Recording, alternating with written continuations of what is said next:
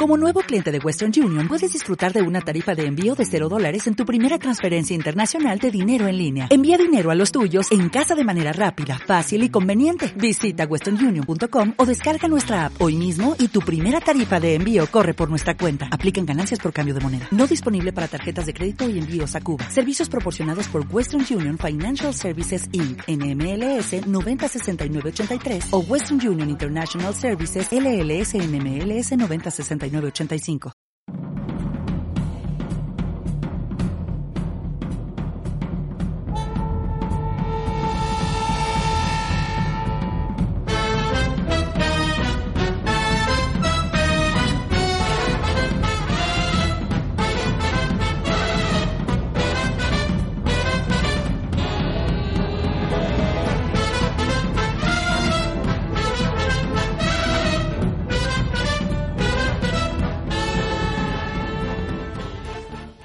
Buenas a toda la comunidad mágica y bienvenidos a Patronus Unplugged, el único podcast capaz de echar de menos en cuerpo y alma a Pips.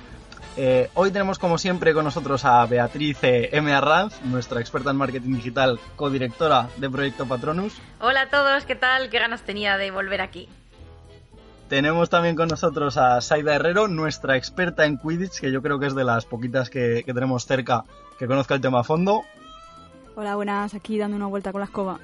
Y a nuestro otro codirector de Patronus, de, bien, de, iba a decir de Patronus Unplugged, que también está por ahí, de Proyecto Patronus, que me da miedo presentarlo porque nos ha prometido un saludo extraño. Muy buenas criaturitas del Señor Oscuro. Y ya está. Y ya está. Eso en, es mi hype, en, mi, en cabeza sonaba muy gracioso. Si supiera imitar al Rullo se hubiera molado más. Muy buenas Ha generado, una- ha generado unas expectativas un poco extrañas, pero bueno, aquí estamos. Eh, esta vez eh, sí que queríamos comentar un poquito al principio que bueno, hemos modificado ligeramente la, la estructura del podcast porque nos hemos dado cuenta de que con el tema de las noticias, eh, al final, pues bueno, las fuentes que tomábamos eran siempre Magelnet, Harlatino, el Caldron, algunos eh, hilos de Reddit y tal. Y al final creemos que es algo como muy de estar al día, ¿no? Es algo muy de estar pendientes, muy de ir constantemente actualizando. Y al final el podcast es algo quincenal. Así que vamos a dejarlo para, digamos, esas páginas mucho más especializadas que os recomendamos que visitéis porque están eh, totalmente al día. Y creemos que nuestro aporte principal viene dentro de todo lo que es el tema de los debates. Así que es donde nos vamos a centrar. Mantendremos la zona de recomendaciones, que creemos que es algo que, bueno, siempre aporta ese toquecito más personal, ¿no? Un poquito más especial. Y sin más, yo creo que no tenemos mucho más que decir. ¿no? Bueno, daros las gracias porque la verdad es que eh, definitivamente las escuchas del segundo podcast, no sé a vosotros, pero a mí me parecieron absolutamente demenciales. Sí, Da totalmente. datos, Yo datos. estoy agradeci- agradecidísimo. Sí, o sea, actualmente estamos como en las 820, 830 visitas, me parece. Que la verdad es que para ser un segundo programa, en fin. Duplica el primero, o sea que Sí, sí, está bien, sí, está sí. bien. Así que eso, muchas gracias. Evidentemente seguimos eh, estando eh, en contacto a través de comentarios, a través del correo, a través del hashtag de Patronus Unplugged y aceptamos todo tipo de, de comentarios, de sugerencias. Pero para no eh, dilatarnos mucho más, ya que tenemos muchas ganas de ir debatiendo sobre todo el tema que tenemos para hoy, vamos a dar paso a lo que es la zona de debate.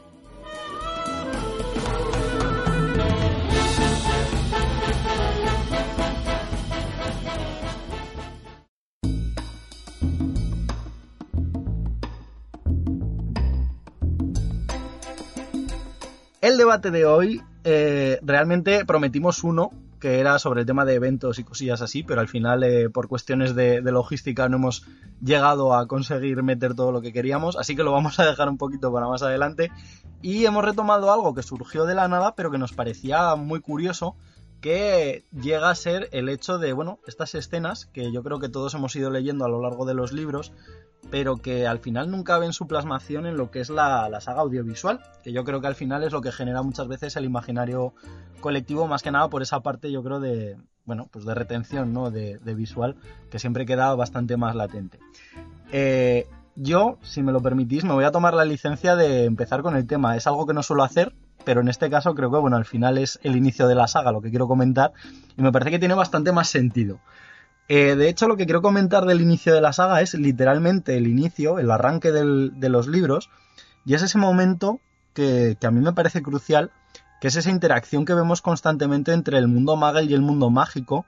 Vemos cómo el tío Vernon va a la, a la fábrica de taladros de Granix, cómo él se va encontrando con personajes que van vestidos raro, que le hablan raro, que están celebrando algo que él no conoce y que al final, pues bueno, no deja de ser esa caída del Señor Oscuro, pero que para mí eh, significa, o creo que yo le doy un poquito de significado, en esa relación, como digo, que tiene entre ambos mundos. Y, creo que es algo que en las películas al final se ha ido dejando de lado.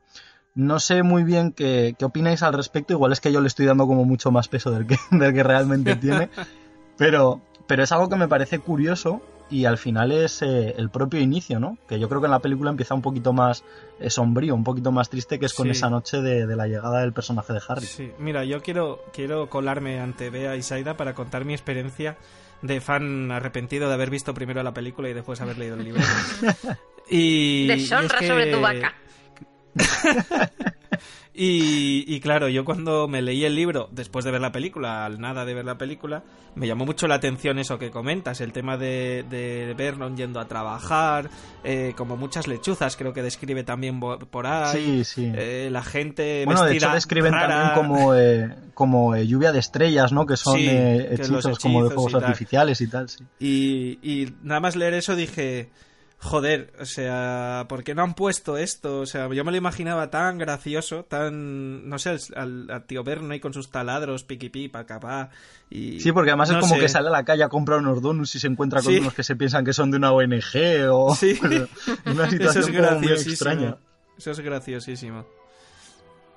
Y a ver... Sí, yo creo que empezaron, pasaron demasiado directo no para la verdad es que la película también de por sí es larguita. Sí no son y dos sigue bastante sigue bastante bien lo que es el libro no se deja tantas cosas por el camino como otros pero es verdad que haber tenido esa referencia desde el principio a lo mejor nos hubiera ayudado más a, unir los dos mundos si hubiera estado bien que lo hubieran introducido. Beatriz ¿qué opinas? Sí yo es que opino un poco como vosotros realmente, que es algo que no sale y a mí me hubiera gustado ver, aunque también, sinceramente, tengo el recuerdo de cuando leí el primer libro, que todo el inicio se me hizo como un poco, bueno, ¿qué está pasando aquí? ¿Dónde está la magia? Es como que, de hecho, conozco a gente que se empezó a leer el libro y se aburría, porque es verdad que al principio tarda un poco. Aquí tenéis a uno, ¿eh? Sí. Pablo no se libra de eso. Yo recuerdo, sí, sí, yo recuerdo haberlo empezado a leer, creo que es del año 2000, pues tendría nueve años para, para diez. Y creo que la primera vez que lo leí lo dejé, voy a decir entre comillas a medias, creo que no pasé como del tercero al cuarto capítulo porque se me hacía lo más aburrido del mundo. Y fíjate. De deshonra. Entonces. esa, sí es la vida. tardé, como, tardé como un mes en volverlo a coger y, pues, Pues a mí, me pasó, a mí me pasó lo contrario. O sea, yo ese libro me acuerdo que me lo leí en un solo día, eh, antes de la película, que estaba yo en, estaba enferma con varicela en la cama y me lo dejó mi primo en plan, mira, para que te entretengas la semana que estás en cama. Y me duró un día. O sea, literalmente. Me, me enganchó muchísimo. Y es verdad que al principio tenías esa cosa de pensaba que esto iba de magia, pero no sé. Sí, además es eso, porque tú lees la sinopsis y dices, hay un niño mago y tal, y dices, madre mía, niños y magia y tal. Y luego ves a un señor que va a una fábrica de taladros, que dices, ¿cómo estás Claro, es como que te prometían una cosa y cuando empieza no es lo que te han prometido. Pero a mí sí que es verdad que me enganchó igualmente, pero al principio me costó quizás entrar un poco. Entonces en la película yo creo que me habría gustado verlo, sí, porque es verdad que cuando lo he leído de mayor otras veces, eh, el primer libro, me ha gustado más.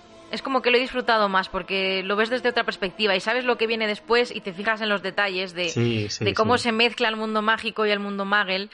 Y bueno, Sé que creo que Sfer tiene otra cosa relacionada con esto, que no sé si podría colarla un poco ahí, porque esa sí, me lo, tengo, lo tengo aquí marcado. Yo creo que es la siguiente escena que, habría que comentar en esta relación del mundo maga y el mundo mágico, que es ese capítulo del otro ministro, que es algo que yo creo que marcaba mucho el inicio del sexto libro, pero se quedó ahí. Sí, la verdad es que sí. ¿Vamos a cambiar ya de escena directamente? Yo creo que sí, no sé. Es que si queréis comentar algo me parece mucho más interesante a nivel de... Sí, a ver... Porque este es un poco el arranque, pero se queda ahí, yo creo. Sí, a mí, pues sí, pasando al capítulo del otro ministro en el, en el en El misterio del príncipe, que es... Bueno, el misterio del príncipe no, por, perdón, el príncipe mestizo. Exacto. Eh, que además es el primer capítulo y esta no me acordaba porque en su momento lo miré, pero a mí me causó mucha curiosidad de quién era ese primer ministro en la realidad en el año 96, me parece, si no me equivoco. En el 96 era, así. O 95 96 da igual porque era, era el mismo en el 95 en el 96.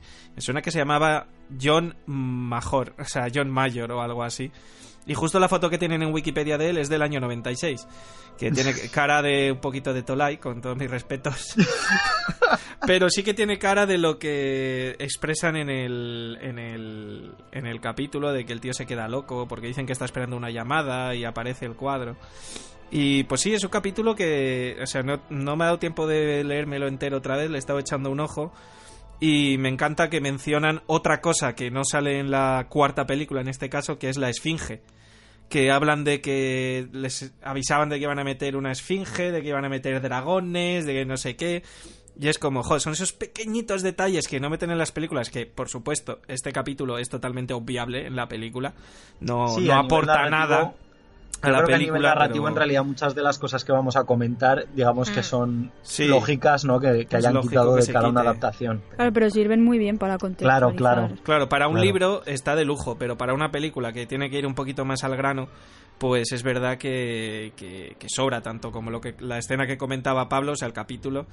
Y esto, y yo creo que todos los, prácticamente casi todos, porque sé que Beatriz tiene uno que, que, hubiera molado muchísimo que, estuviera porque lo hemos hecho mucho en falta ese personaje. Pero bueno, no sé, yo. Bueno, antes de, antes de que te vayas. Sí. No, no me quiero ir. Ah, vale. si quiero que comentéis vosotros. Señor, Stark. Te ha salido el valencianismo ahí.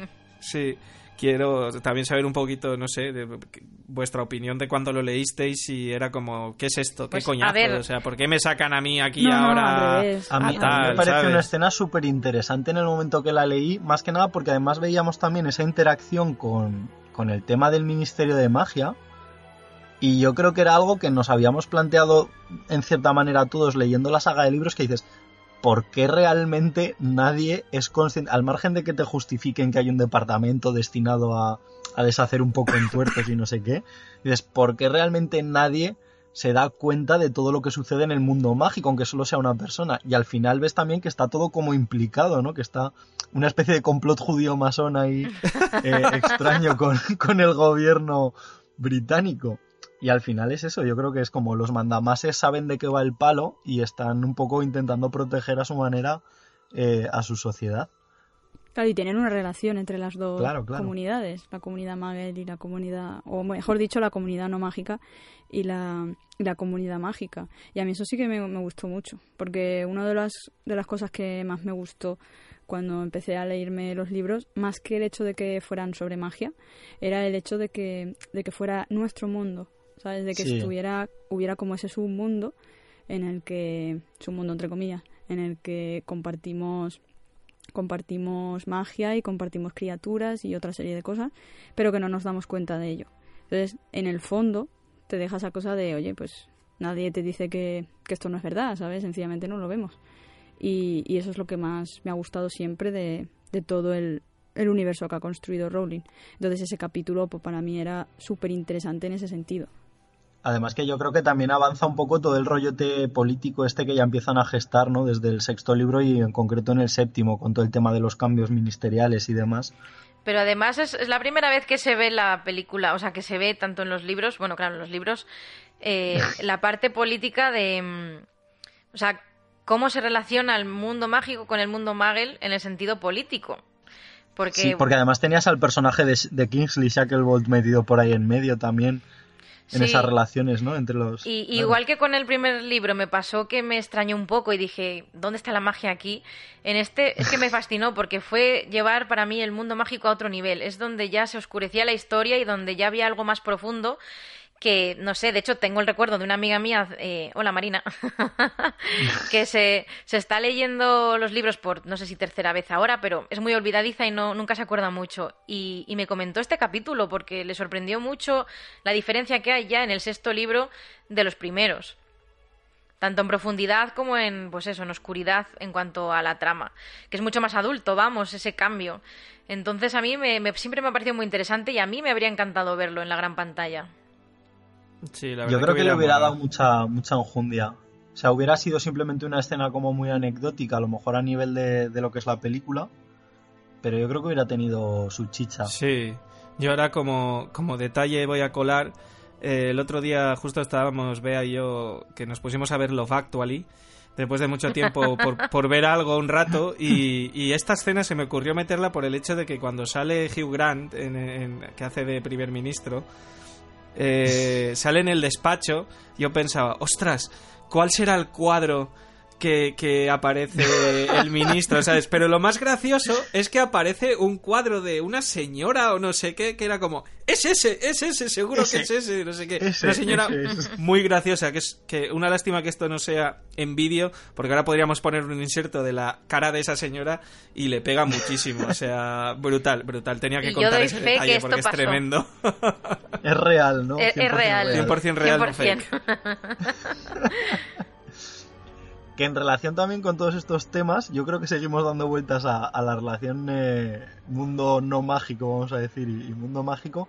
Tenemos, yo creo que uno de los grandes debates de, algo que nunca entró en las películas, que es el pasado de Voldemort.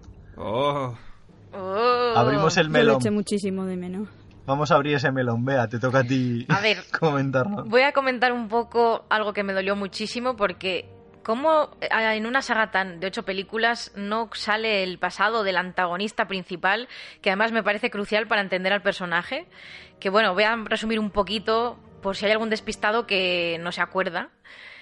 Que bueno, eh, Sorbolo Gaunt, que en inglés es Márvolo, que no sé si sabéis, bueno, imagino que vosotros sí, que lo cambiaron por lo típico de I am Lord Voldemort, que si no, pues la M y la S no concordaba. Sí, yo siempre he tenido la duda, o sea, me hubiera gustado hacer un listado como de todos los nombres, ¿no? De, todas las variaciones que hayan hecho en el mundo. Por si las dudas.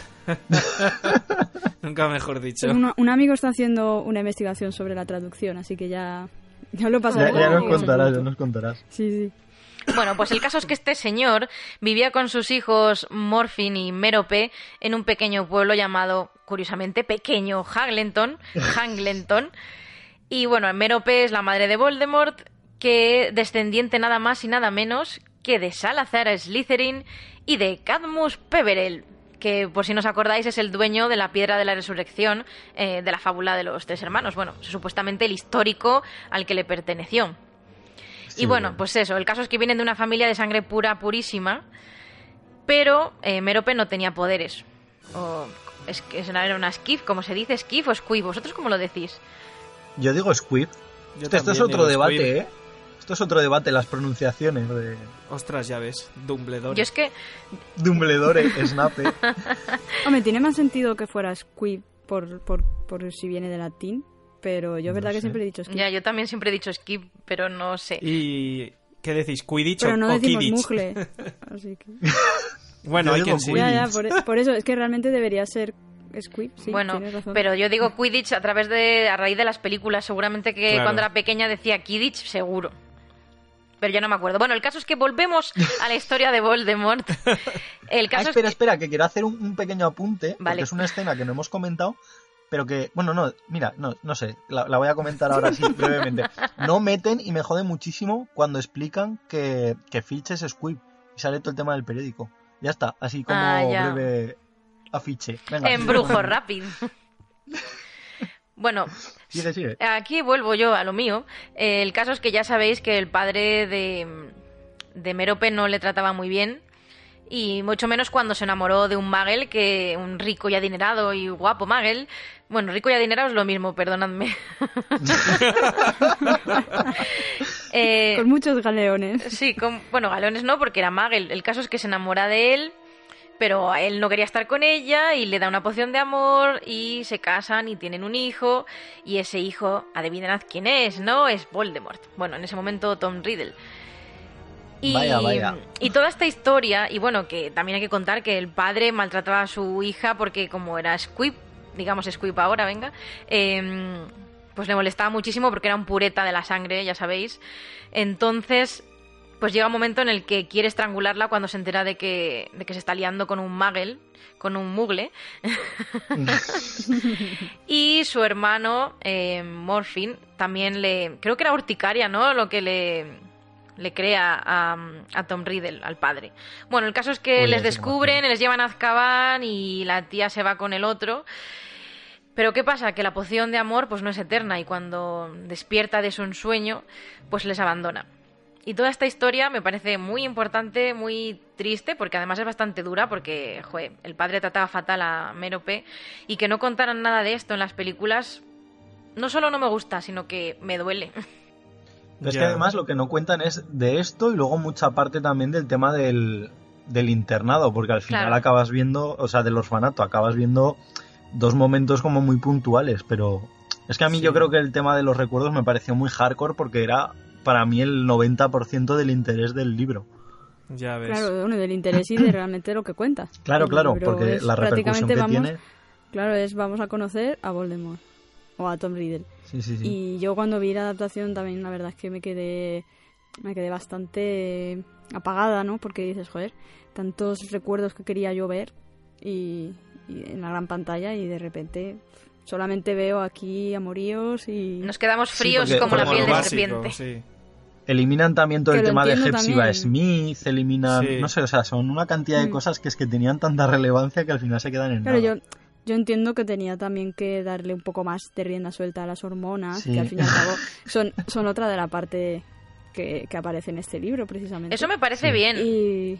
Claro, o sea, me parece bien, pero hubiera preferido que lo hubiera combinado más con, esos recuerdos. En ese caso no hubiera tenido queja, porque y realmente es una película que, que al final me gusta cuando la veo, pero me gusta hasta que me acuerdo de un momento en el libro había más cosas. Claro, es que aquí es el típico ejemplo que digo, me gusta eh, como fan en el sentido de que tengo eh, los libros para rellenar los huecos, pero como adaptación, o sea, como película, la gente que no se los ha leído le falta muchísima información y, no sé, yo, yo pienso que nadie puede entender a Voldemort nada, ni empatizar con él, ni un poquito, si no se han leído los libros, incluso leyéndotelos cuesta, porque Voldemort no es un personaje con el que se empatice fácilmente.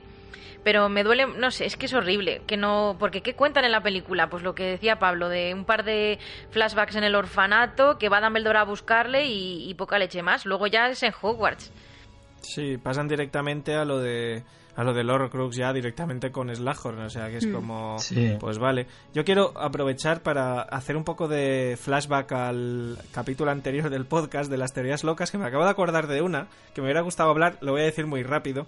Y era esto que decían, que yo creía firmemente en ello, pero ya no sé si se desmintió o no, que era el hecho de que Voldemort no sabía amar porque fue concebido bajo los efectos de una, poción, de amor.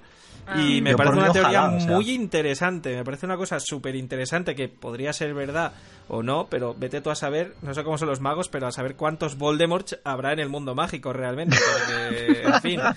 Eh, a ver, es interesante. no sé por qué, había dado por hecho que era real. O sea, como que J.K. Rowling en algún momento había dicho. Yo es que no me acuerdo, a mí me suena que no, ¿eh? Yo creo que no, yo creo que no, ¿eh? Pero no lo sé, hay que investigarlo. Yo creo que realmente limitarse a eso es como quitarle quitarle entre comillas mérito Al amor. a Voldemort, ¿sabes? O sea, no, por eso no, no creo que, que sea el único motivo por el que este hombre no es capaz de amar. claro, claro. Es que si te paras a ver, si te paras a ver su pasado psicológicamente, a lo mejor una persona que entienda más te, saca muchísimas más cosas y eso ni siquiera podría aparecer. Pero no sé, a mí es que me, parece curioso. Es como, ya está. es como quitarle, claro, como, quitarle motivo de sus actos, ¿sabes? Y además no es por nada, no se os olvide que el amor es de las cosas más importantes de, de los libros. De la vida. Bueno, de la vida, sí. Pero quitarle, si dices que con una poción eh, eliminas el amor real, es como muy, muy vacuo. Yo creo que el amor es más allá de las pociones y además tendría que ser una poción poderosísima que, no sé, que la podría crear Cleal, Snape o Dumbledore, porque, no sé, realmente una poción que haga una, una, tía por ahí que encima, bueno, no sé si en el libro lo comentan porque no me acuerdo, si, si la hace ella, ella ni siquiera tiene muchos poderes, vive ahí en una cabaña, en, bueno, claro, esa es otra porque la poción de dónde la saca. Claro, digo, la haría ella a lo mejor o la compraría en el mercadillo de yo qué sé dónde. En el mercadillo negro, en la Deep Web. El tema de las pociones es otra movida, y ahora que, lo ha relacionado Fer me ha acordado, de otra teoría loca que hablaba de que realmente el Félix Felicis no existe, porque si no, el propio Snape en algún momento hubiera creado, porque además es uno de los personajes como más desgraciados de toda la saga, y, y el Félix Felicis que les da Slughorn a los alumnos, o lo tiene hecho desde hace 70 años, o cronológicamente no le daba tiempo a hacerlo, para poder dárselo, entonces como que es eh, en plan como si fuera agua con tintura y en realidad no les está dando nada y está todo en su cabeza. Sí, un efecto placebo, ¿no? O algo de sí, eso. Sí, sí, sí. Oye, pues no lo había pensado nunca, pero es súper interesante eso, ¿eh? Como cuando Harry hace como que le echa Félix Felicis a Ron y tal. Pero se comentan los libros que se tarda, cuánto tiempo se tarda en hacer la poción. Sí, me parece que eran como seis meses. Sí, algo así. Técnicamente a, a no le daba tiempo a hacer uno para clase. Bueno, pero a lo mejor lo tenía hecho de antes. No lo sé yo. Si el tío es un friki de las pociones y le encantan, y encima está siendo buscado por los mortífagos y tal, yo sí que la tendría es hecha. Como las, es como las pociones multijugos, que en el segundo libro Hermión le lleva medio curso, pero luego todo el mundo tiene una poción que tomarse en un segundo. ya. ya. Vaya movida. Hablando de pociones, de enfermedades y de movidas raras, vamos a pasar a San Mungo. Saida, ¿qué nos cuentas de San Mungo? Que yo creo que es algo que la gente que no haya leído los libros ni siquiera le sonará. Yo creo que no lo mencionan ni siquiera.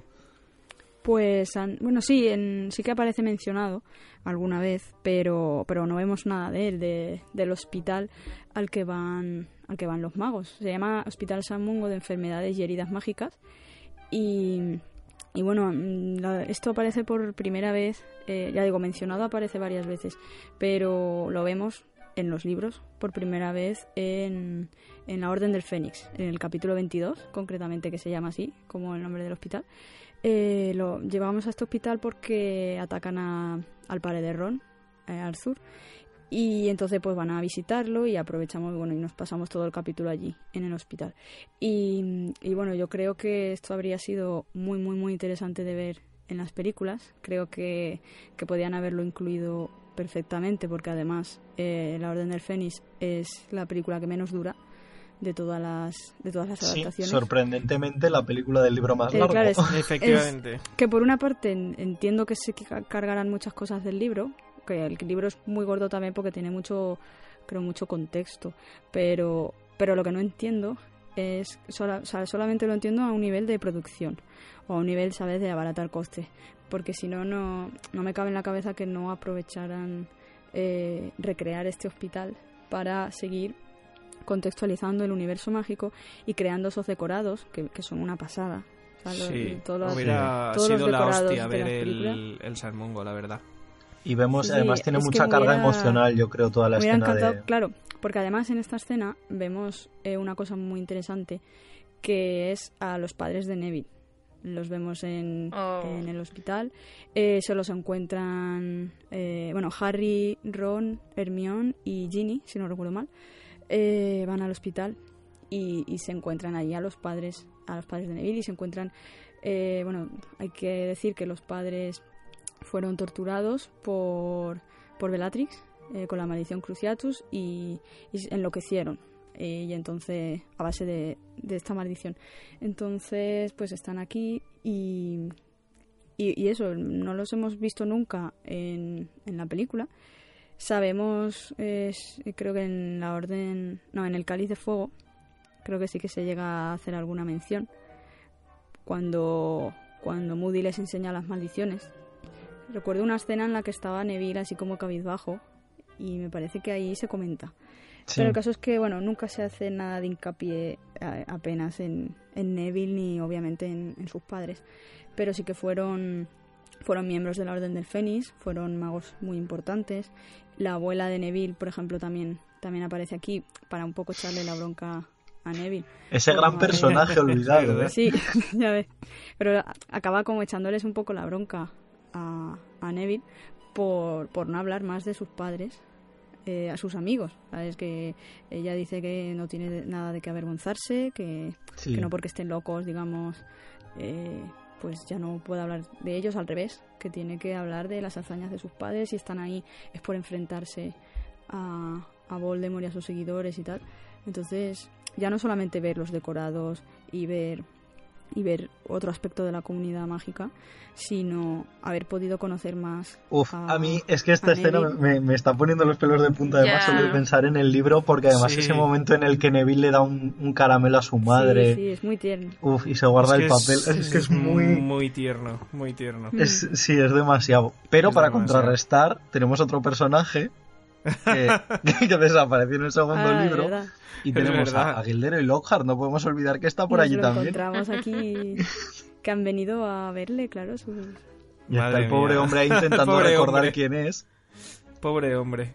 Que es un, Él solo recuerda que es famoso, ¿no? Que, la gente le quería mucho. Sí, algo así, ¿no? Porque le siguen enviando cartas, me, parece. Claro, le mandan cartas y flores y él está todo feliz. Me parece como... Yo creo que es para contrarrestar un poco el tema de, de los padres de Neville. Pero la verdad es que la escena me parece súper chula en el libro y me da un poco de pena. Yo creo que por eso, por la carga emocional que tenía. Y además siendo que todo el tema de la Orden del Fénix estaba ahí, para mí hubiera sido brutal que la metieran en, en la película para ver esos personajes. He visto esto bastante mal, ya te digo, porque además no, por duración no es. O sea que solo se me ocurre, o bien por, por, por la narrativa en sí, que, que, a lo mejor cortara el ritmo, o bien por tema de producción. Claro, ya tendrían que, que reconstruir unos decorados bastante ya no grandes, sino con, bastante detalle y bueno, igual se les había ido el presupuesto en otra cosa. Posiblemente. en, platos de gatitos para un eh, hace poco me leí esta escena que, o sea, yo me, me acordaba que pasaba esto, pero no me acordaba su desarrollo y tengo que decir que se me cayó hasta una lágrima, yo creo, porque por eso mismo me parece de una manera, además, es una manera, o sea, si la hubieran sacado, hubiéramos visto otra cara de Neville, porque la mayoría de la gente piensa que Neville es un tolai de la vida, y si ven lo que le hubiera pasado a su familia y lo que ha sufrido y tal, de hecho yo creo que en ese momento cuando, cuando lo, Harry ve a sus padres y tal, como que les cambia la idea que tienen de él. Sí, sí, sí, sí, totalmente. Claro, y por ejemplo, en, en los libros, eh, cuando llegamos al Cáliz de Fuego, eh, y Neville ayuda, creo recordar que Neville, Neville ayuda a Harry con el tema de la arqueología, bueno, a, partir de ayudas de otros por ahí, pero, pero bueno, que, le echa un cable. Y aquí en esta, que es el siguiente, eh, vemos eso, vemos con el tema de sus padres y cómo, cómo él se siente avergonzado delante de ellos, pero a partir de ahí, pues obviamente han conocido su secreto más íntimo, pues eh, estrechan lazos también. Y luego ya él participa de forma muy activa en... Yo creo que de hecho justifica un poco, sí, yo creo que justifica un poco eso, ¿no? Justifica la, el valor que parece que saca Neville, yo creo que al decir, eh, como me habéis pillado, sabéis quiénes son mis padres y, como lo, voy a hacer un poco por ellos, yo creo, ¿no? no y, por eso y, por la bronca de su abuela, que yo sí, creo sí, sí, claro. Ojalá hubiera salido más esa señora, por favor. Es que esa señora era la clave. ¿Cómo se llamaba? Augusta. Augusta era. Pues algo así, sí. Augusta Longbottom, me parece. Lo voy a buscar mientras seguimos hablando. yo creo que la siguiente. Es que para mí esta es una de las claves porque yo creo que nos da la vida eh, a la hora de establecer cronologías, que es la del cumpleaños de muerte. Sí. Antes de empezar con, con esta, sí, es Augusta Longbottom. Augusta Longbottom, Lo acabo de, lo acabo de ver. Que me sale justo una foto como de la séptima peli. Como que sale la señora ahí con el bolso envuelta, iba a decir envolvida tú, envuelta en una manta y con un sombrero, pues como lo describen. ¿Ah, y, y sí, si pones en Google Augusta Longbottom, sale, sale, sale esa foto que es como ¿Cuándo sale esa señora en la película? igual, nunca salió, ¿sabes? Se coló en la batalla a dar con el bolso. ¿Cómo nos gusta Augusta? En el libro sí que creo que mencionan que aparece también esta señora, pero no, no recuerdo yo. Luego lo voy a mirar a ver si la encuentro en algún plano fugaz o algo. Somos fans de Augusta Longbottom a partir de ahora. Eso he dicho que Augusta nos gusta. Estaría en Hogsmeade. Ah, pues a lo mejor salía. Pues posiblemente.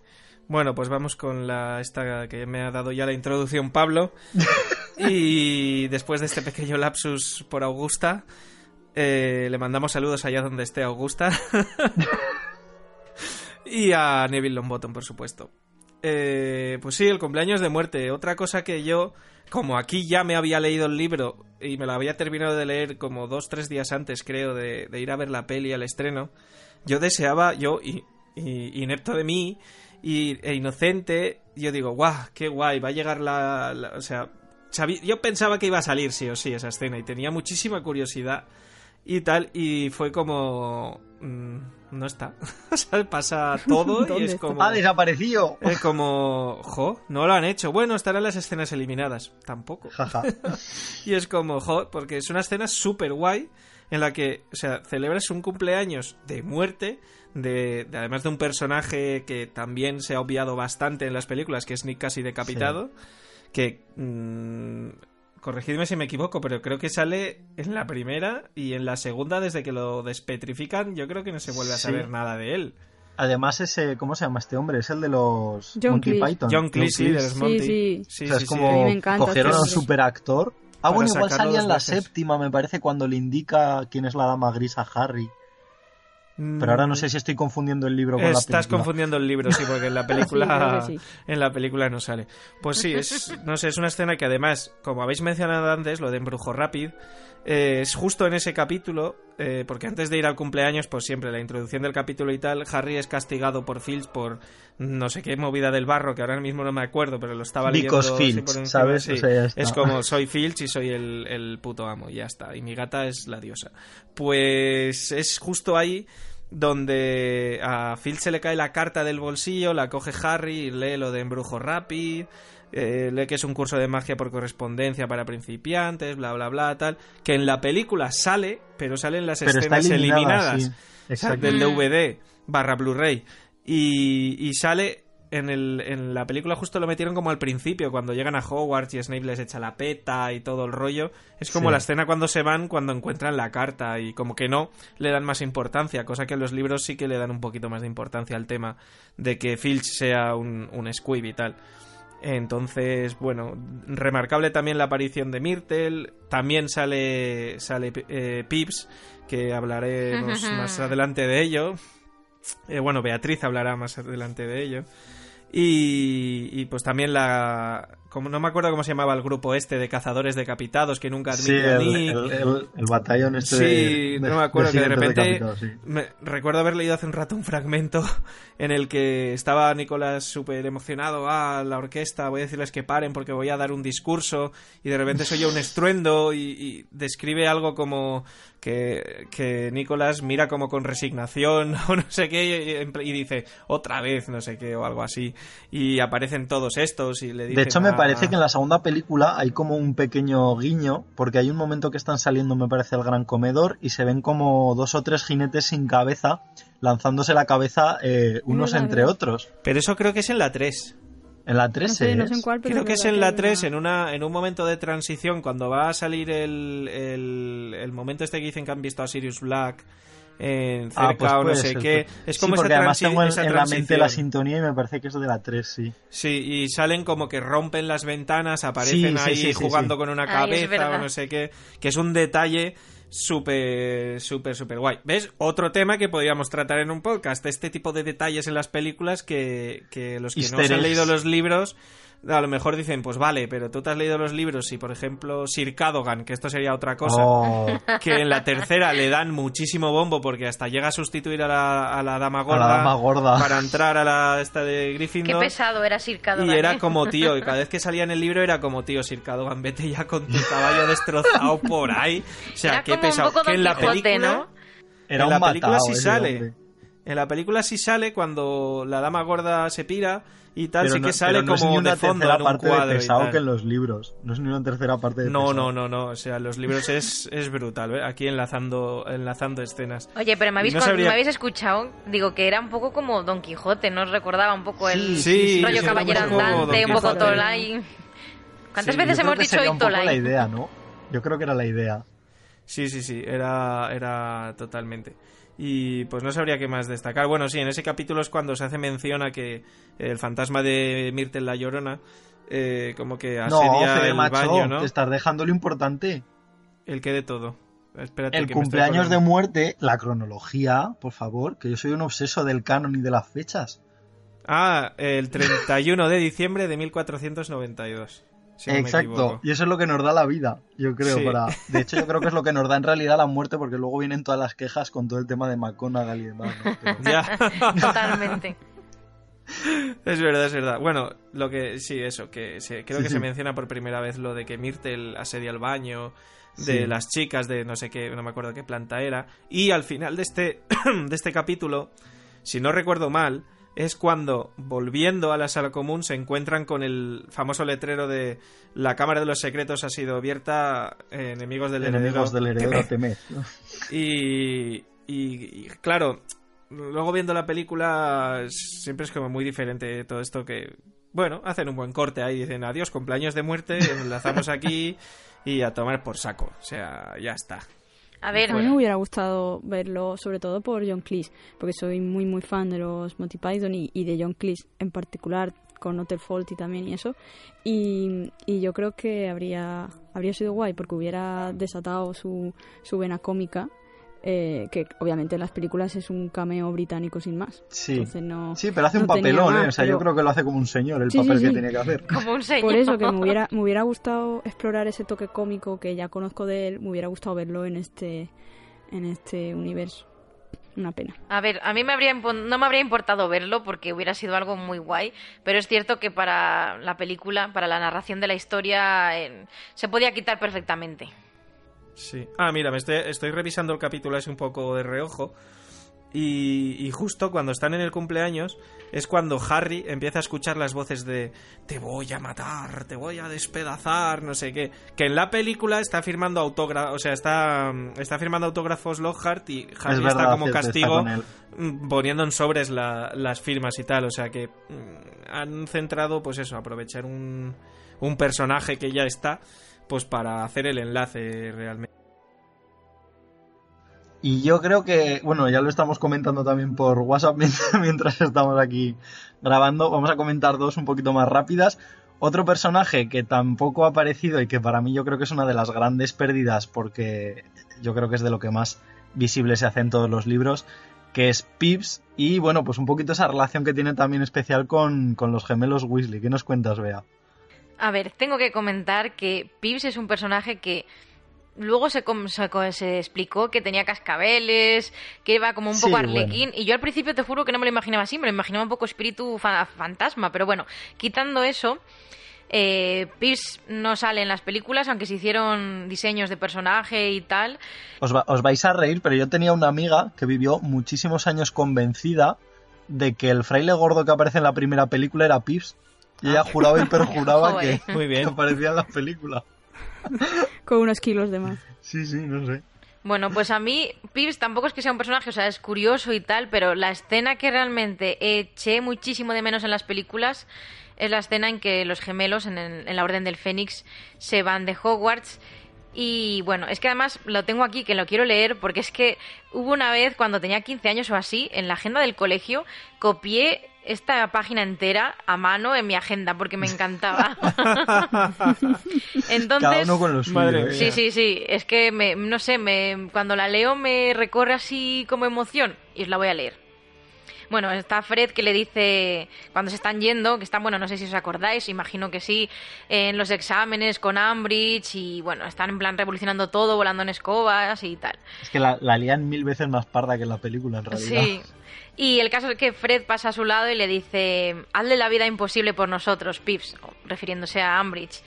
Y dice, y Pips, uy, perdón que se me ha ido la esta, y Pips, a quien Harry jamás había visto aceptar una orden de un alumno, se quitó el sombrero con cascabeles de la cabeza e hizo una ostentosa reverencia al mismo tiempo que los gemelos daban una vuelta al vestíbulo en medio de un aplauso apoteósico de los estudiantes y salían volando por las puertas abiertas hacia una espléndida puesta de sol. Es que pensar que jamás ha hecho caso a nadie, bueno, quitando al varón sanguinario que le daba miedo. Sí, bueno. Eh, no ha hecho caso a nadie nunca y les hace caso a los gemelos, que son como lo más parecido que tienen, en plan, pues bromistas y tal. Y ven lo que han montado y dices, es que te voy a hacer una reverencia eh, y te voy a hacer caso. O sea, es que eso es una tontería, pero a mí me llenó de orgullo de decir, es que Ambridge lo que te viene mm. encima. se han ganado su respeto. Bueno, y lo que le vino encima. Nunca mejor dicho. Joder, Fer. No, no, una cosa es que esto no sea ATP ¿eh? y otra cosa es que empecemos a entrar ya en, en movidas de centauros. Madre mía. Pero yo creo que sí, que es un poquito el... Yo creo que al final es lo mismo que, que hablábamos con Swan Mungo, ¿no? Son esos detalles que son un poquito más sentimentales de algunos personajes o de algunas escenas y en el caso de Pips al final es... iba a decir es un alma libre, no es un poltergeist. Pero a vosotros os dice algo esto porque no sé por qué. A mí me dice mucho. Es decir, a mí me emociona mucho. Es que además lo ves y realmente, claro, tú los generalmente los ves por separado, pero en este momento los ves juntos y dices, estáis aquí como para, para sembrar el caos y al final Pips eh, sigue en el, en el castillo. Eh, no se sabe desde cuándo en realidad, pero nadie le ha dicho nunca nada y, ahí seguía. Y yo creo que es un poquito ese mismo respeto eh, medio divertido que le tenían los alumnos y, y, que él les tenga respeto a unos alumnos que al final es, pues yo creo que lo mismo, lo que decía antes, ¿no? Que están ahí como para sembrar el caos de alguna manera eh, me demuestra también que, que entre comillas tiene sentimientos, ¿no? Que, él también disfruta con los alumnos de alguna manera. No sé, me parece como muy emotivo también. Sí, son esas, esas salidas que tiene Rowling a veces, que una cosa que, que parece que no pues eso, que no es muy emocionante, porque Pips es que además es un poltergeist que, que ¿qué es? Porque sabemos que los fantasmas eran personas que han fallecido y no se han ido de este mundo, pero ¿qué es Pips? O sea, yo a día de hoy todavía no sé muy bien qué es lo que es. ¿Vosotros lo sabéis? Es un algo. Es un algo, es un ente. Es un ente, es un ente ahí extraño. Tendríamos que llamar a Iker Jiménez a ver que lo investigara un poco. hoy vamos a hablar... En fin, ese señor, de hecho yo creo que se, le podría plantear que hiciera un, un especial de Harry Potter hablando de, fantasmas y tal en, literatura. Buah, sería la hostia eso. yo ahí le dejo mi idea. Iker por lo menos si la coges, mencionanos, ¿eh? que te conocemos. Pero bueno, ya por último, para cerrar, vamos a hablar de otra de las cosas que nunca se vieron y que es el tema de la P. la, llamáis, vamos a volver al mismo tema, ¿la llamáis PDDO? ¿La llamáis pedo? Hombre, deberíamos. Deberíamos llamarla así, pero para mí es pedo de siempre. ya, yo también. Si no queremos que Hermione se nos enfade. Cuéntanos, Aida. Sí. Pues nada, en el Cáliz de Fuego aparece un personaje que también es obviado por completo en, las adaptaciones, que es una, elfina doméstica, se llama Winky. Bueno, Dobby también aparece, de hecho Dobby aparece en los libros mucho más que, en la película. Y bueno, después del encuentro con esta elfina, Hermione se da cuenta de que, de que las condiciones en las que viven los elfos, pues obviamente son rozan la esclavitud. Bueno, rozan no, es esclavitud realmente y bueno, tiene unas condiciones que ella considera escandalosas y decide ponerle remedio con su con su forma de ser cuadriculada y investigando sobre la historia y tal. Y entonces decide formar eh, una, una organización en defensa de los derechos de, de los elfos domésticos a la que llama PEDDO importante las siglas, porque sí, obviamente en el libro se hace la coña con el pedo. Eh, de hecho, los gemelos se negaban también a, llevar eh, insignias como quería Hermión que llevaran con una palabra pedo, que los distintos, las distintas traducciones pues tiene palabras similares, eh, en plan de, creo que era como, como peste o vómito, vómito creo que era en, en la versión inglesa. En fin, que cada idioma adaptaba para que fuera una palabra malsonante o algo así un poco escatológico, entre comillas, y en nuestro caso, pues pedo. Y las son siglas que corresponden a Plataforma Élfica de Defensa de los Derechos Obreros, y en el libro también comenta Hermión que realmente el nombre, el nombre inicial que quería darle es el de Detengamos el vergonzante abuso de, nuestros, de nuestras compañeras las criaturas mágicas y exijamos el cambio de su situación legal. pero, pero no le pero no le cabía en la chapa y se decidió por, Qué pena. Pero por la chapa, ¿eh? Pero por la chapa, que si no... Bueno, eh, esta organiza con esta organización ella quería eh, como objetivos a corto plazo eh, que los elfos consiguieran un salario digno y unas condiciones laborales justas. Y ya a largo plazo, pues cambiar la legislación sobre el uso de la varita y contar con un representante elfo en el Departamento de Regulación y Control de Criaturas Mágicas. Lógicamente, Armión se le iba de las manos. pero bueno, ella, ella estaba empeñada y por solo dos sickles podías tener tu insignia y participar en, en esta organización a la que Harry y Ron se ven arrastrados para no ofenderla. eh, siendo Ron nombrado tesorero y, y Harry secretario.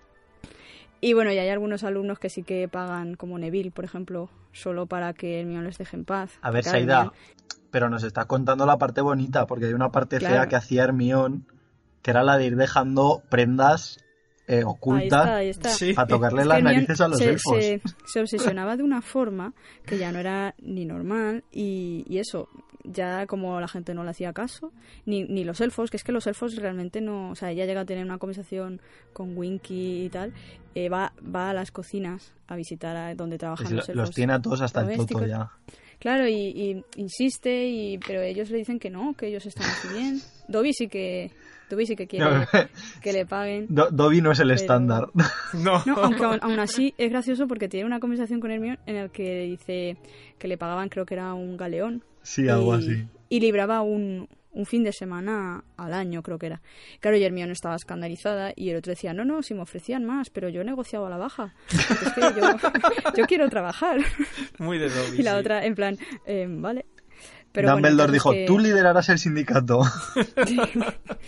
El caso es que es, es todo ahí un movimiento bastante político también, eh, que, que obviamente en la película ya cargándose a Winky también te cargas todo lo que hay detrás. Claro. Eh, pero bueno, yo creo que habría Bueno, y luego esto yo creo que va en relación con el tema de la rebelión, bueno, iba a decir la rebelión de los elfos, está que hay eh, en el último libro cuando está el propio Dobby y Critcher abanderando esa ese, enfrentamiento a, bueno, a Voldemort o a, a, los seres que van ahí a atacar un poquito. Y yo creo que va también en esa línea, ¿no? El hecho de, de intentar juntarlos a todos, que al final van a atacar un poquito solo, ¿no? Dices, van a atacar un poquito. Y, y es, es, curioso también que, que Hagrid, o sea, ella va súper emocionada a Hagrid pensando que le va a apoyar, pero Hagrid eh, no solo no apoya la iniciativa de Hermione, sino que se niega rotundamente a participar. Ay, no me acordaba de eso. Sí, porque, porque cree que, que está en la naturaleza de, los elfos, eh, lo de servir a los humanos. Entonces, si tú haces eso, los vas a hacer infelices. O sea, según él, es contraproducente lo que está haciendo Hermione. Y claro, Hermione, pues, obviamente, está ya de morros con Harry todo el libro, porque, claro, ella obviamente no lo ve igual. Y a lo largo, a lo largo de, de los libros, a partir de entonces, sí que de vez en cuando se menciona, se menciona la P e de, de, de O no con la misma intensidad, lógicamente, porque si no Hermione eh, se habría convertido ya en el peor personaje de toda la saga. Pero, pero sí, bueno, está ahí de, trasfondo. Es interesante. Ya, a mí me encantó. Para mí era un acercamiento cuando era más pequeña al mundo de los sindicatos, de la lucha por la igualdad, la justicia, contra la esclavitud. Y es una forma diferente y cercana de ver esos temas. Y además es que la verdad es que te das cuenta de la explotación que reciben los elfos y, que van a jugar, qué bonito, qué tal, y luego todo lo que hay detrás, madre mía. Claro, pero también te demuestra que, a veces hay gente que no se da cuenta de que está en esas condiciones y de hecho insisten que ellos están muy bien, eh, que es lo que le pasa a los elfos. Luego hay gente que dice, no, no, pero es que ellos así están bien y ni siquiera se molesta en, en saber qué hay detrás, como está pasando con Hagrid y Hermione que sigue emperrada a toda costa en cambiar eso. Cosa extrapolable totalmente a la realidad que vivimos hoy en día en muchos temas. Que esto es algo de lo que, de lo que yo creo que daría para hablar en, en otro esto, que es un poquito la relación, eh, digamos, con la sociedad, fuera de, o sea, la lectura un poco social y política que, que puede haber en Harry Potter, que hay gente que luego dice que son libros para niños, pero bueno, a ver, no dejan de ser una lectura más o menos infantil, juvenil, pero el trasfondo que hay detrás Claro, eso eh, es mucho más gordo. Nos lo apuntamos para otro programa, ¿eh? Exacto. Pero por hoy yo creo que vamos a ir chapando el tema de, este podcast, que era, pues bueno, un poquito el debate de, o, el comentario de algunas escenas que no se llegaron jamás a ver en, en, pantalla. De hecho, yo creo que esto estaría interesante retomarlo en algún otro momento porque hay muchísimas más que se nos habrán quedado en el tintero, así que en algún momento yo creo que acabaremos volviendo a una segunda y puede que hasta una tercera parte porque hay para hablar un ratito. Pero bueno, vamos a ir pasando a la zona de recomendaciones que tenemos cuatro cositas preparadas para comentaros rápidamente, así que ahora nos oímos.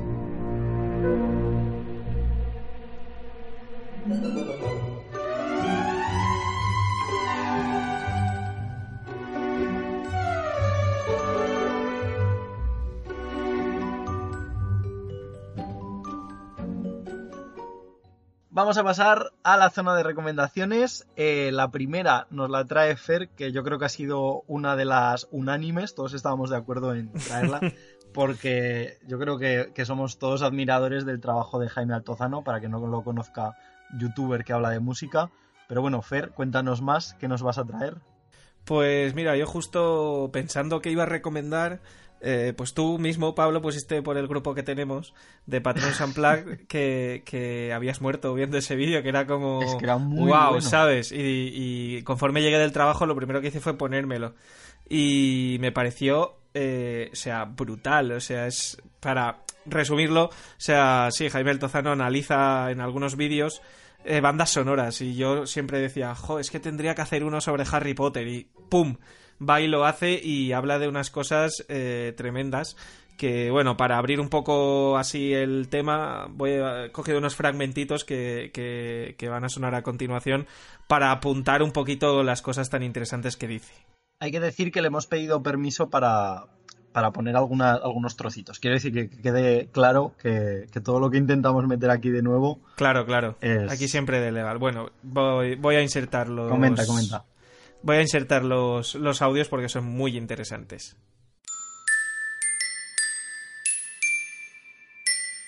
¿Por qué esto instintivamente nos suena a magia? A ver, en la piedra filosofal hay temas para los buenos, para los malos, para los amigos, para la familia, para Voldemort, para Gryffindor, para todo. Y sin embargo, John Williams dedica los 13 primeros minutos de la película a presentarte solamente los temas de la magia. Yo tengo que decir que todavía no he visto la segunda parte. Sé que ha subido uno hace un par de días, pero a mí me pilló en el salón del cómic.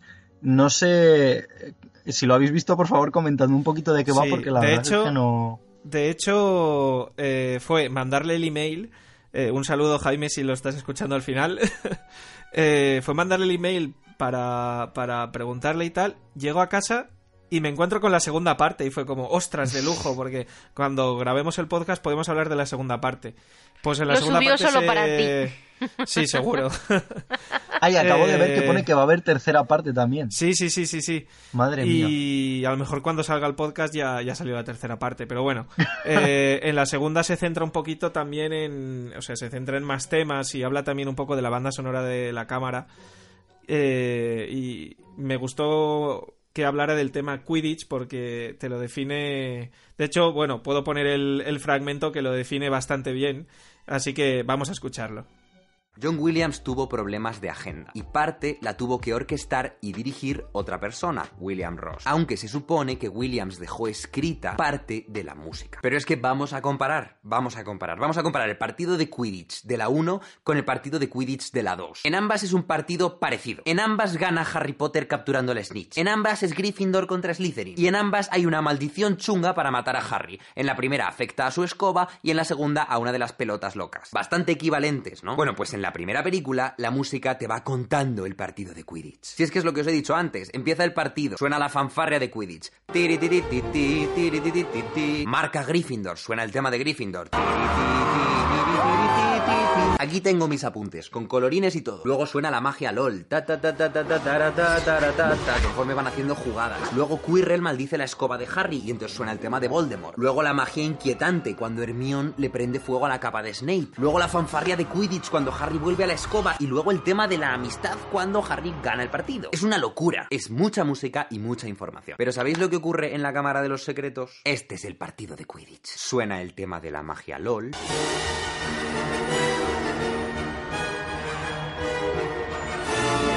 Y ya está. Bueno, no, no está. Luego suena música de acción genérica y hay fragmentos que ni siquiera son de Harry Potter, sino que son de Star Wars El ataque de los clones, que también es de John Williams. Madre mía, madre mía. O sea, bueno, eh, pues eso, lo ha definido bastante bien, lo que es el primer partido de Quidditch, o sea, en la película 1 y lo que es el partido de Quidditch en la película 2. Pues bueno, eh, así está el tema. A mí me parecen los vídeos... ¿Qué? Sí, sí, eso de que pongan la banda sonora de Star Wars a mí me dejó muy loca, ¿eh? Muy loca. No me lo esperaba para nada, John Williams, por favor. Es un crossover o... Sí, claro. Sí. El ataque Aunque tampoco me había fijado nunca, la verdad. El ataque de los basiliscos.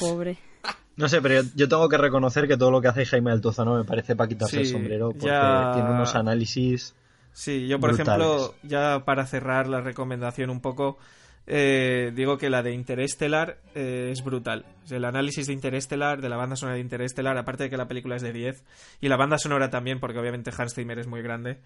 Eh, también recomiendo que vean ese vídeo, pero primero los de Harry Potter, porque de verdad, el Jaime Altozano ha hecho aquí un trabajazo. No me quiero imaginar cuántas horas habrá estado analizando esto para, para hacer 20 minutos de vídeo, ¿sabes? O sea, Estos son para quitarse, son para quitarse el sombrero, de Harry Potter. De verdad. Y, y, nada, ahí se, ahí se queda la cosa. Quiero cerrar la recomendación con una, con una pregunta. ¿Cómo hubiera sonado Harry Potter si la hubiera orquestado Hans Zimmer? Ahí lo dejo. Uf, yo no sé. ¿Es una pregunta abierta o es hay que responder? No, no, no, se queda ahí, se queda ahí. Se queda ahí, se queda ahí. Para debate. que pensarlo para el próximo. Para, el próximo. para debate en otro momento. Bea nos viene a hablar de, de un evento, el evento del andén mágico, ¿Qué nos cuentas de, ello? Pues en el anterior podcast ya os dije que iba a ir, efectivamente, pues ya fui, que se llamaba antes era Experiencia Patronus y ahora se cambió el nombre por bueno, por cosas internas, por el Andén Mágico. Esta exposición está en Madrid, en Goya, concretamente en la calle Duque de Sexto 27 y lo hace bueno, una cosa que se ha creado nueva que se llama Fandom, que es por cierto, se dice Fandom, no Fandome, como dije la otra vez. Y es una exposición pequeñita donde se ven objetos de coleccionista de, de, Nobel Collection, también réplicas que han creado terceros, como por ejemplo una escultura de Dobby y otra de Creature muy chulas. Está bien, es verdad que si hay gente que se espera encontrarse en una exposición tipo la del año pasado que hubo en Navidad, que es la oficial, la que la itinerante por todo el mundo, pues quizás se decepcione un poco porque es mucho más mm, íntima, digámoslo así y, no tan espectacular, pero el punto a favor que tiene en mi opinión, es la animación, porque hay cosplayers que van de personajes, además muy bien caracterizados, y animan un poco pues al cotarro. Sobre todo yo creo que para los niños puede ser una experiencia más divertida porque creo que en la de Madrid del año pasado, en la de la Warner, quizás es lo que le faltaba, que hubiera un poco de animación, de diversión, sobre todo para los más pequeños les suele gustar eso, más la experiencia más que el ver objetos. Claro, porque mm, a, a, nosotros, como fans adultos, pues ver los objetos de la saga, el vestuario, la decoración, nos Iba a decir una cosa un poco subida de tono. Nos encanta, dejémoslo así. Pero a un niño, a lo mejor ver el giratiempo, pues le, le, da un poco igual. Entonces aquí creo que para los niños puede ser más divertida. Aunque eso sí, eh, no es muy larga y en unos 20 minutos, media hora, puedes haberla visto. ¿Hay que pagar entrada o...? Sí. quiero decir, no, no, me he informado, ¿eh? No sé... Sí, son 8 euros los niños y que creo que es hasta los 10 años, 10-12 años, y los adultos 10 euros. Y luego tienen también una tiendita que venden merchan en plan, pues venden varitas, venden Funko Pop, llaveros, bolígrafos varita, camisetas y tienen también una barra donde hay cerveza de mantequilla. Sin alcohol, claro. Es esa, es que hay una que es como súper dulce, que no me gusta nada. Me parece sí, es cerveza de mantequilla, pero de estas de marca blanca. sí. ¿Y esto hasta cuándo está, para que le quede claro a la gente? Pues de momento está hasta febrero, sin una fecha aproximada. Se supone que todo el mes de febrero, pero no hay una fecha concreta exacta. Pero vamos, que la gente se anime a ir, sobre todo pues en estas épocas festivas, que además ya sabéis, la Navidad recuerda mucho a Harry Potter y tal. Así que aprovechad a ir cuanto antes. Y si venís a Madrid, pues ya sabéis. Pues ahí queda la recomendación. Y eh, la última recomendación, vamos a decir normal, que queda es la mía. Que yo vengo a recomendar algo que posiblemente haya mucha gente a la que le pase por alto, pero que a mí es algo que me vuelve absolutamente loco que son los cromos de las ranas de chocolate que venden en el parque temático. Eh, cada X tiempo van sacando un cromo nuevo y eh, normalmente durante una temporada, no sé exactamente cuánto, tienen marcadas las ranas que vienen con ese cromo nuevo para que la gente que las colecciona, pues bueno, pueda comprar únicamente eh, la del cromo que, que, necesita, porque la verdad es que son un poquito caras, me parece que son como 10 euros o algo así cada rana. Tengo que decir que de un chocolate hiper macizo, era la primera que me comía en mi vida y estaba hiper buena. O sea, están buenísimas las malditas ranas esas. Está, está buenísima. Pero bueno, en este caso. Claro, están macizas, pues están buenísimas. Sí, sí, no, sí, pero que hay otras como con arroz hinchado o no sé qué leches que, que son un poco más me. que tampoco me dicen nada del otro mundo, ¿no? Lo mejor es que ese chocolate aguanta, porque a, mí no, a mí no me gusta el chocolate, pero me compré una rana y dije, bueno, mientras se mantenga la, tendré, pero si veo que se empieza a derretir, pues le daré el chocolate a mi hermana.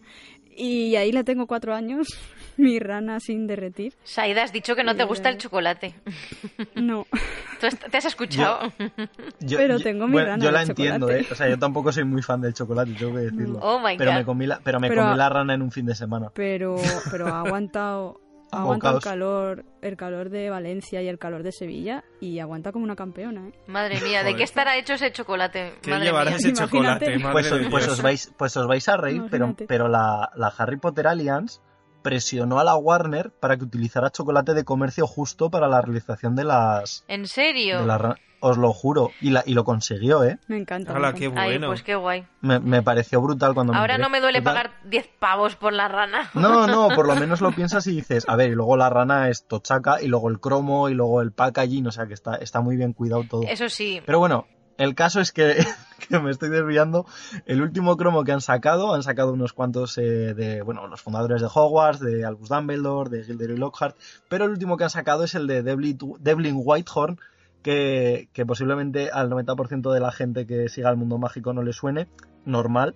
Es el fundador de la compañía de, escobas Nimbus, eso ya sí que suena un poquito más. Ah, Tampoco es que sea un personaje hiper relevante, pero bueno, responde muy bien a lo que ya nos iban contando desde el primer libro, ¿no? Que, había como muchos cromos relacionados con distintos magos. Me parece que Ron dice que tiene 500 de Dumbledore, ¿puede ser? Algo así, sí, tiene, que tiene muchísimos, muchísimos. Oye, en el, libro no me acuerdo, pero en la película creo que dice 10, 10 de él. Dice, tengo 10 de él. Yo creo que dice 500 en el libro. en el libro no sé, pero en la peli... Como en plan... se refiere a que tiene 500 de, de cromos. Ah, 500 cromos, no lo sé. Pero bueno, el caso es que hay un montonazo. De momento aquí en España, bueno, en España iba a decir, ¿eh? de momento eh, únicamente han sacado 10 más un especial que sacaron de, de, Albus Dumbledore en dorado, entre comillas, más uno nuevo que no sé si es exactamente de los mismos, con esta réplica que han sacado hace poquito de la rana de chocolate con, con esa caja, digamos, un poquito más resistente que la de los consumibles, vamos a llamarla así. Pero bueno, de momento ahí estamos. Yo los he comprado todos, menos el especial de Dumbledore, porque no lo he conseguido. Así que si alguien lo tiene y me lo quiere mandar o vender, por favor que me avise. Es lo único que me falta en la Aquí Pablo el coleccionista. Mira, ahí meto, para que, para que veas la, la, mala pata que tengo yo, cuando fuimos a los estudios de Londres... Sabía que lo ibas a contar. Y las dos me salió Rowena Ravenclaw. Y está grabado en vídeo. Sí, en el, es verdad que además canal del Proyecto Patronus. Es verdad, es verdad, lo vi. De hecho, eso iba a decir, digo, a ti te hubiera te venía bien eso de que estén marcados, Fer, porque además fue toda la risa porque, claro, Fer obviamente quería el de Gryffindor y yo no me compré la rana porque ya me había comprado un estandarte de Slytherin y no tenía más dinero, la verdad, fuimos un poco a lo pobre. Y, y le dije, venga, cómprate dos y si a mí me toca Gryffindor, te lo doy y a mí pues me tocó el licerín. Así que dije, si me toca el licerín no te lo doy. justo todo.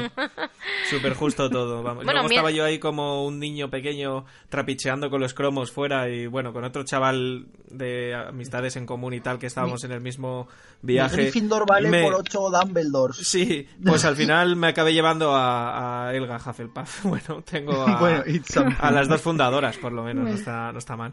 It's something. Y es que los primeros me los pillé alguien que las vendía en eBay y, el último ya lo pillé porque me salía el mismo precio comprar un cromo suelto que, comprar la rana entera desde el parque temático. Gracias a Dios que han puesto la opción porque antes no la teníamos. Así que me han, me han hecho, bastante un favor. Fer, tú, te tocó esos, pero a mí, las dos veces que nos hemos comprado, a mí es Slytherin. Yo Slytherin en los cromos sí o sí, los dos me tocó.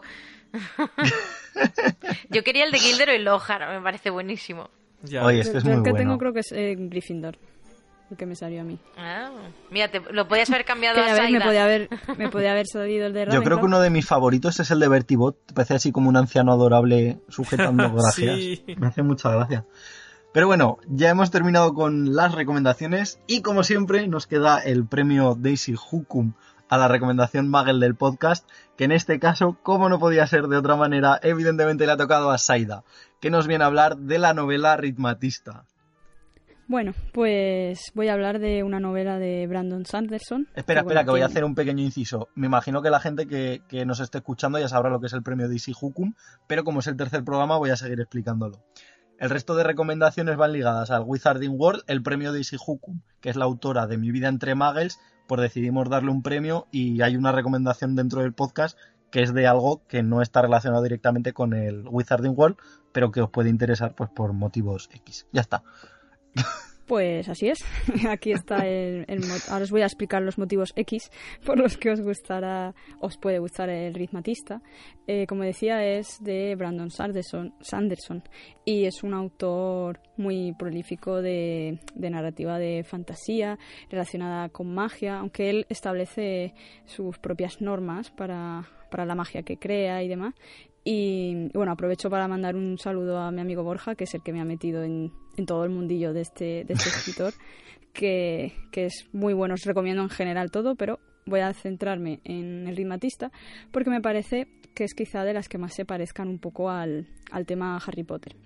Y en esta novela, pues eh, nos encontramos que, que existe lo que se llama la aritmática, que vendría a ser como la magia en el mundo de Rowling.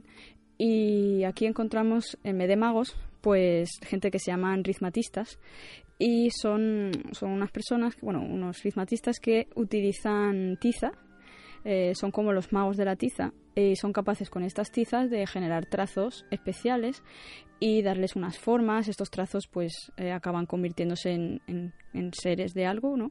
Y se utilizan para enfrentarse, eh, para proteger el mundo de la amenaza de lo que se llaman tizoides, tizoides salvajes, que son criaturas de dos dimensiones que están hechas también con tizas. Eh, y este mundo lleva luchando contra estos tizoides durante mucho tiempo. Para ello, pues eso, cuenta con esta gente que se instruye en academias y nuestro protagonista eh, se llama Joel y es un humano normal y corriente que no tiene esa capacidad de ritmática, pero que sin embargo está obsesionado con todo ese mundo. Entonces él conoce muchas técnicas, conoce todos los aspectos, mejor incluso que los estudiantes de ritmática, pero no puede llevarlas a cabo. Él, él, vive en lo que es la academia, porque su madre trabaja ahí dentro y viven ahí, y entonces pues siempre está en contacto con todo eso. En, en, lo que es la historia, pues aparte de esa lucha que hay contra los tizoides, pues empiezan a darse un caso de desapariciones de ritmatistas, empieza a ver, se convierte ya como en una trama medio fantasía, medio medio detectivesca de, de investigación y tal. Y, y, bueno, yo eso la recomiendo porque el tema de, eh, los juegos que hacen con las tizas, las clases, recuerdan muchísimo a, los hechizos y a las propias clases de, Hogwarts.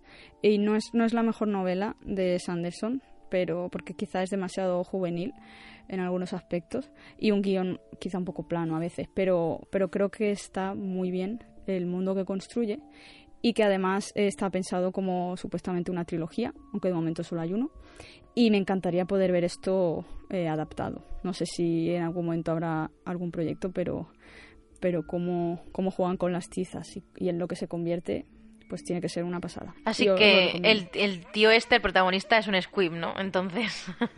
sí, ya está. Básicamente. La conclusión es esa. Pero, está muy bien porque, paralelo a él, eh, hay una chica que sí que es eh, ritmática, pero mm, no se le da bien. Por una parte no le importa, por otra parte no se le da bien.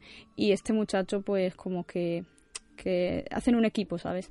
Él lo sabe todo, pero no tiene la capacidad. Y ella tiene la capacidad, pero no lo sabe. Entonces, bueno, hay una relación ahí muy interesante. Lo que podría haber sido una relación entre magos y, y skips, que, hmm. que no vemos tanto. Pero sí, no sé, os lo recomiendo. Sí, la verdad es que tiene muy buena pinta. El tema esto de la tiza me ha llamado muchísimo la atención. Yo me siento muy mal. De, dos dimensiones es como... Ostras. Sí, es genial. Además, mola, porque cada capítulo, que por cierto no lo he dicho, pero en España lo edita Ediciones B, eh, cada capítulo va introducido con un tipo de defensa. Hay muchos tipos de defensa las que pueden practicar con las tizas y en cada capítulo antes de empezar siquiera pues aparece el dibujo y te explica pues cómo se elaborarían. al fin y al cabo son líneas, garabatos, galimatías y, te va explicando. A veces esas defensas luego las ves desarrolladas en la narrativa y luego se quedan ahí como nivel enciclopédico, ¿sabes? Está muy bien. Yo decía que me siento un poco mal porque llevo años queriendo leer algo de este señor y todavía no he leído nada. Pero lo haré, lo haré. no, no eres la única a la que le pasa. Yo, de hecho, me hace gracia porque me he movido en temas de ciencia ficción y tal, que también tiene alguna cosilla. Y, todo el mundo habla de este señor, pero yo que no he tocado todavía ningún libro. Ya, pues mira, pues Pablo, nos tenemos que proponer el año que viene, como propósito de año nuevo, hacerlo, ¿eh? Pues, Porque todo el mundo pues habla no te muy digo bien yo que no. Maravilla. sí, sí.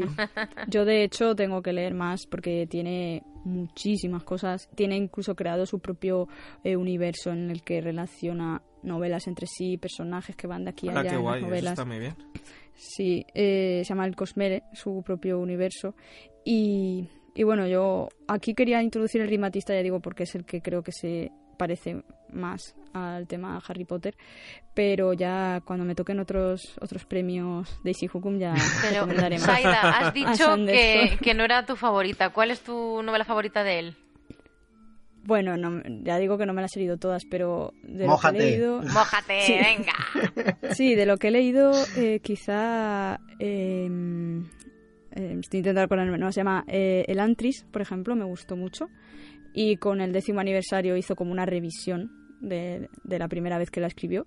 Y esa fue su primera novela. Y entonces tú cuando la lees dices, ¿cómo es posible que tu primera novela sea esto? O sea, no, no puede ser. Pues me refiero por, por todo lo que, lo que cuenta y cómo lo cuenta. Porque está muy bien, ¿no? Tiene una, tiene, sí, tiene una forma de escribir también muy amena, engancha muchísimo. Y, y luego Nacidos de la Bruma, eh, que es también forma El clásico. una trilogía, también, también me gustaba muchísimo. Y luego tiene personajes eh, también femeninos mm, muy potentes.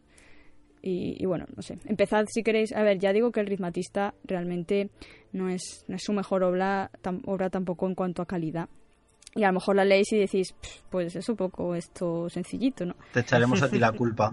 claro, pero lo que, lo que me gustaría es que aunque penséis eso de esta novela, primero, que no dejéis de leerlo porque tiene muchos registros en otras novelas, y segundo, que os quedéis también con, el universo que cuenta, aunque quizá parezca un poco mm, juvenil, demasiado juvenil a lo mejor.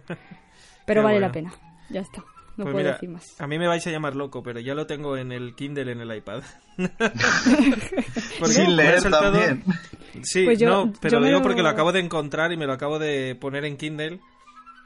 De, forma de forma que no voy a decir cómo lo he hecho, pero pues eh, es que, creo que ni siquiera es, creo que ni siquiera es entero porque me ocupa muy poco creo que es un, como una muestra y me me mola lo de los dibujos que decías Aida lo de las defensas eh, está guay o sea se nota que son garabatos de tiza o sea wow ah esa las has visto pues sí es, es en ese plan pero mola por eso porque primero intentas entenderlas luego no sé yo es que me lo imagino y de hecho cuando vi la película de Warhammer creo que era la que hicieron hace poco, había una escena.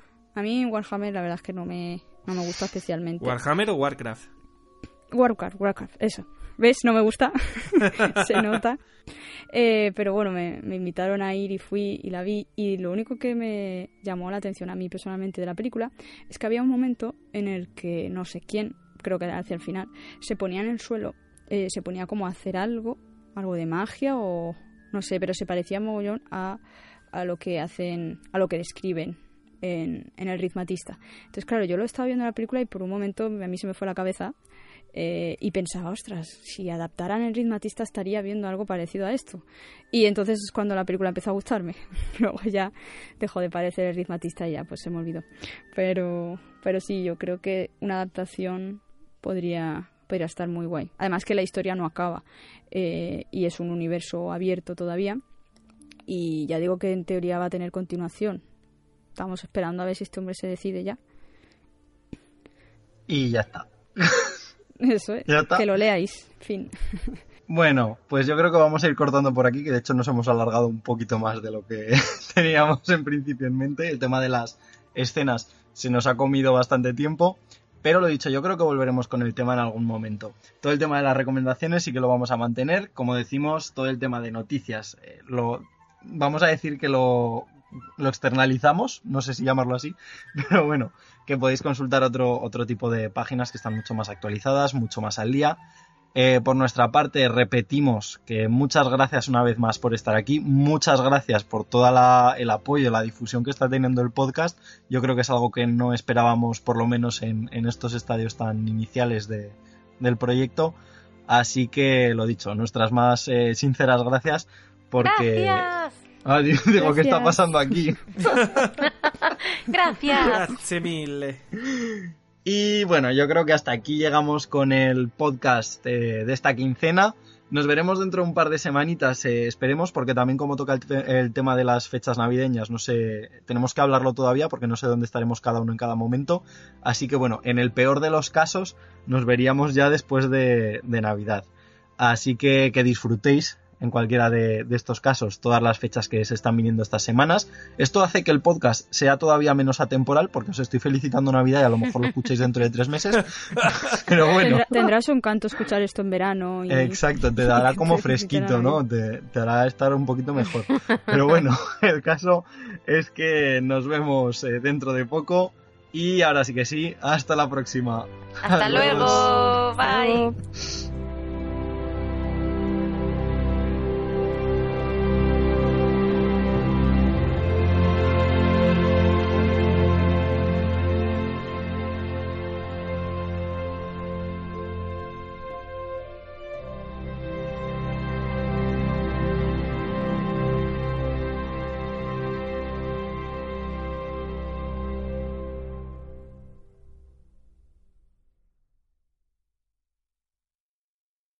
As a new Western Union customer, you can enjoy a $0 transfer fee on your first international online money transfer. Send money to your family and friends back home the fast, easy, and reliable way.